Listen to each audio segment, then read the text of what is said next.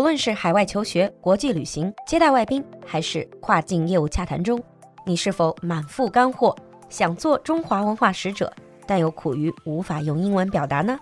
酒馆全新迷你板块 China Story，用英语说中国，双语播出，适合不同段位的你。让我们一起讲述有趣有料的中国故事。瑞龙呈祥酒馆铺子不打烊专区，陪您一起过大年。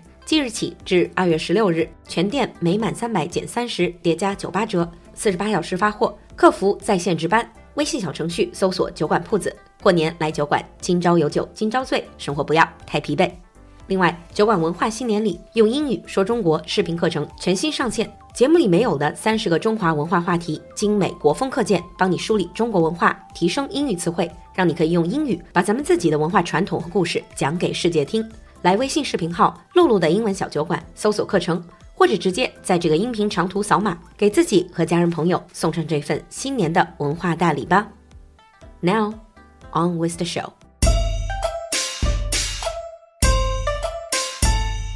Hi everyone, and welcome back to China Story. 欢迎回来，用英语说中国。By now, you probably have done some serious binge eating and binge drinking. 在过去的几天内啊，相信大家都吃了喝了不少好东西吧？是不是觉得有点油腻？So I thought in today's episode, let's focus on something that's less greasy, that freshens you up and settles your stomach. A magnificent drink that finds its roots deep in our culture. 经历了几天大吃大喝，咱们去去油腻，在今天的 China Story 里聊聊茶文化。Tea culture have been an intrinsic part of Chinese history and society for centuries. It can be traced as far back to before 2000 BC and the Qing dynasty. The mythical Emperor Shennong discovered tea when a leaf fell into boiled water he was drinking beginning a tradition that exists to this very day. 中国呢是茶的故乡，古代中国人发现并利用茶，据说是始于神农时代， 少说也有四千多年了。其实一直到今天，民间依然会说开门七件事：柴米油盐酱醋茶，以茶会友，以茶代礼，仍然是随处可见的风俗。Chinese mythology aside archaeological evidence has been found indicating that tea was used as a medicine by the elite as early as the Han Dynasty. 早在汉代 就有了以茶为药的做法。However, tea didn't achieve widespread popularity as an everyday beverage in China until the Tang Dynasty. 不过要说茶文化真正的兴盛，那还得要说是唐代。as a popular habit, tea drinking really took off, particularly after the completion of the Classic of Tea by Lu Yu in the 8th century. 尤其是唐代陆羽写的《茶经》，The Classic of Tea，在历史上可以说是吹响了中华茶文化的号角。陆羽，who later earned fame as the Sage of Tea, had an enormous impact on the spread of tea drinking and linked it to Buddhist ideas, including the harmony and mysteries of the universe. 被后人称为茶圣 （Sage of Tea） 的陆羽， 不仅说到了茶的种类、泡茶的技巧，还把茶文化升华到了精神文明的层次。The Classic of Tea, written in 10 chapters on three scrolls, is the oldest known guide to tea drinking and culture. It covers all aspects of tea culture, from growing to harvesting, crafting, and brewing, as well as techniques for farmers and craftsmen to produce the finest tea. 茶经分为三卷，共十个章节，系统的总结了茶叶种植、生产、加工、品饮等等方面，把饮茶从日常生活习惯提升到了艺术和审美的层次。So throughout the Tang Dynasty, the culture of tea drinking spread quickly. Inspired by Lu Yu's idea, the literati attributed medicinal qualities to tea, praised it for sharpening the mind.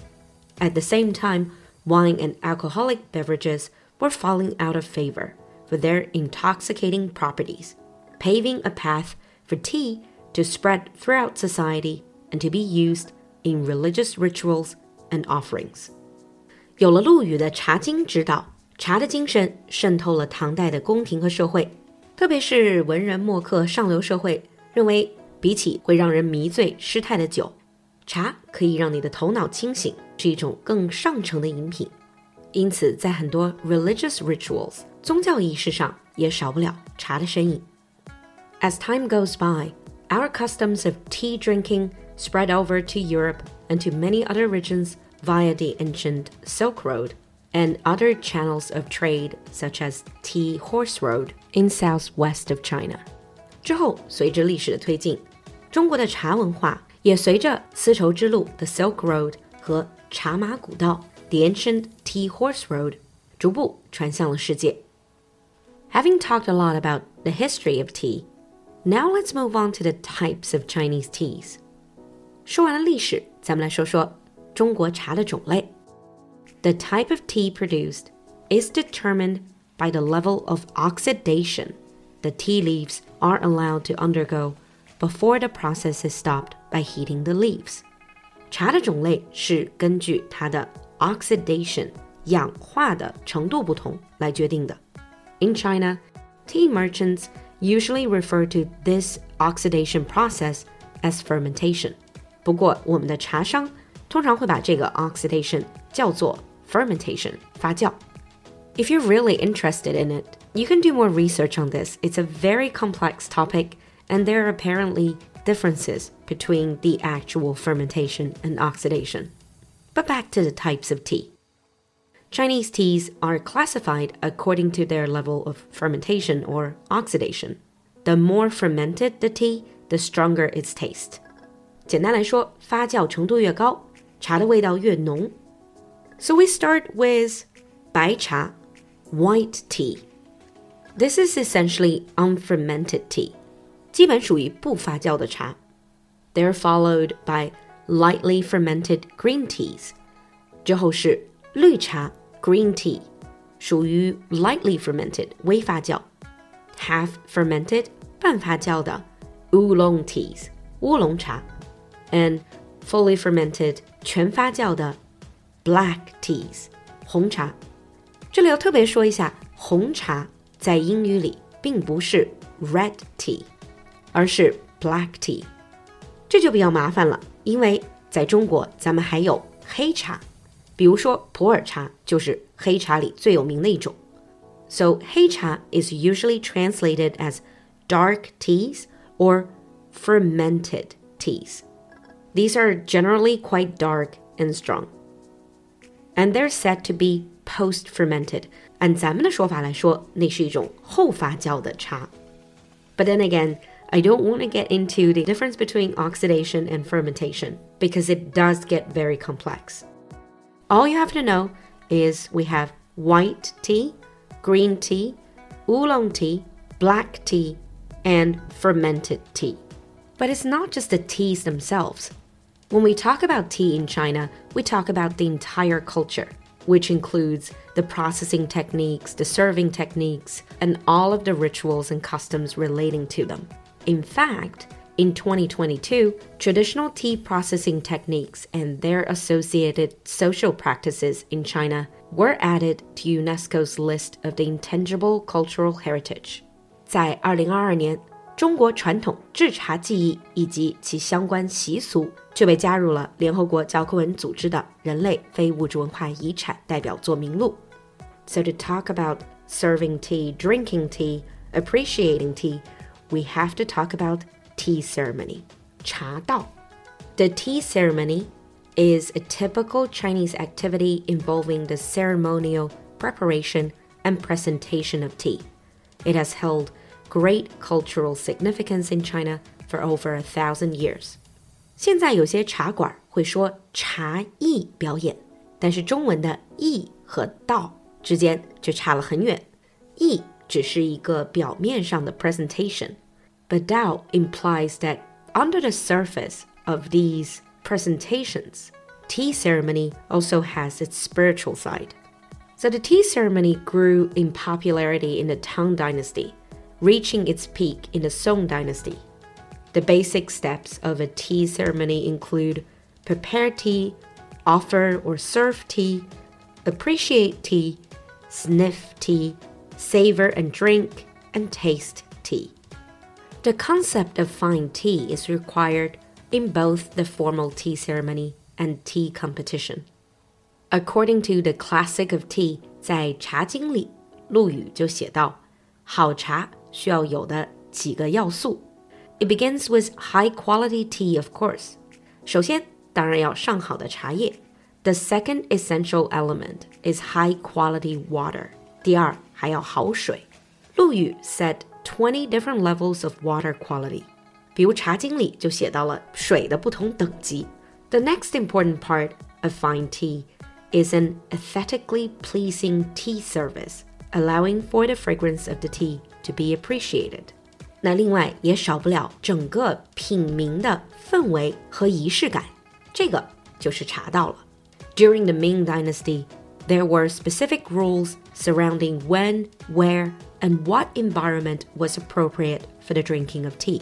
A person should be relaxed, not rushed, when appreciating tea.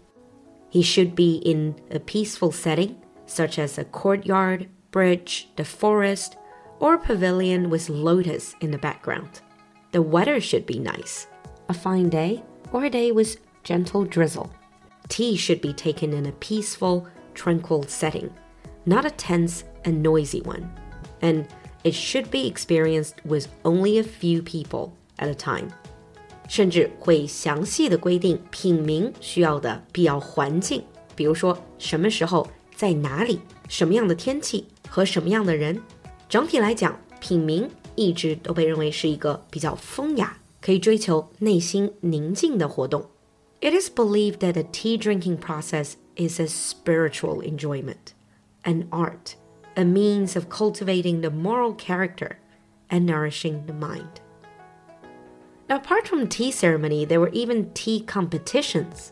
This began in the Tang Dynasty. 在唐代还出现了斗茶的习俗。this became popular during the Song Dynasty.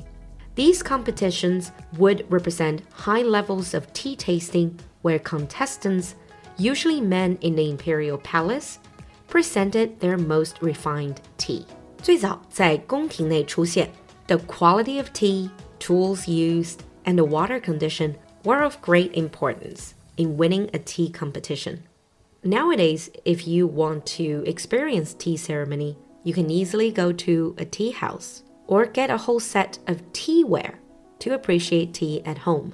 那今天不管你是去茶馆 还是买来茶具在家里自己品茗，都是人生乐事。So we're gonna finish off with a very brief introduction to some of the tools used in tea ceremony.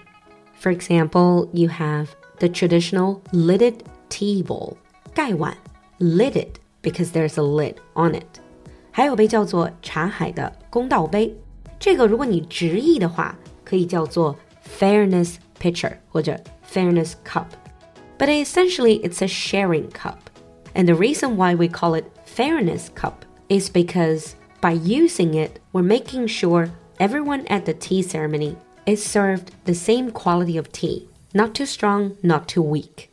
And then you might have scent cup, 闻香杯, tea tray, 茶盘, tea holder, 茶匙, tea tongs, 茶夹, and what many people see as collector items the purple sand teapot, or also called purple sand clay teapot，可以用来收藏的紫砂茶壶，and then of course the tea pets，茶宠，which have really gained in popularity in recent years. So, are you a tea drinker? What is your favorite type of tea? Then do you have teaware at home. Share with us in the comment section. We'll see you next time. 瑞龙城祥 酒馆铺子不打烊专区，陪您一起过大年。即日起至二月十六日，全店每满三百减三十，叠加九八折，四十八小时发货，客服在线值班。微信小程序搜索“酒馆铺子”，过年来酒馆，今朝有酒今朝醉，生活不要太疲惫。